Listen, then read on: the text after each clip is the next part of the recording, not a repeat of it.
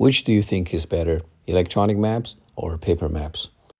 There's no doubt that electronic maps are much better than paper maps.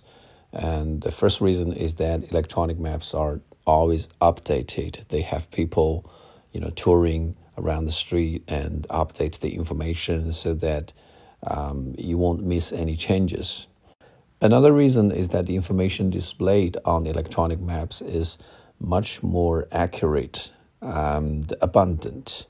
You know, for example, when you search for a restaurant, a paper map would only give you the location of this place, but a electronic map would not only give you that, it will also recommend the famous dishes and provide you with a review of the past customers so that you can avoid and going into a lousy restaurant. Last but not least, electronic maps has a function that paper maps would never be able to realize, and that is navigation.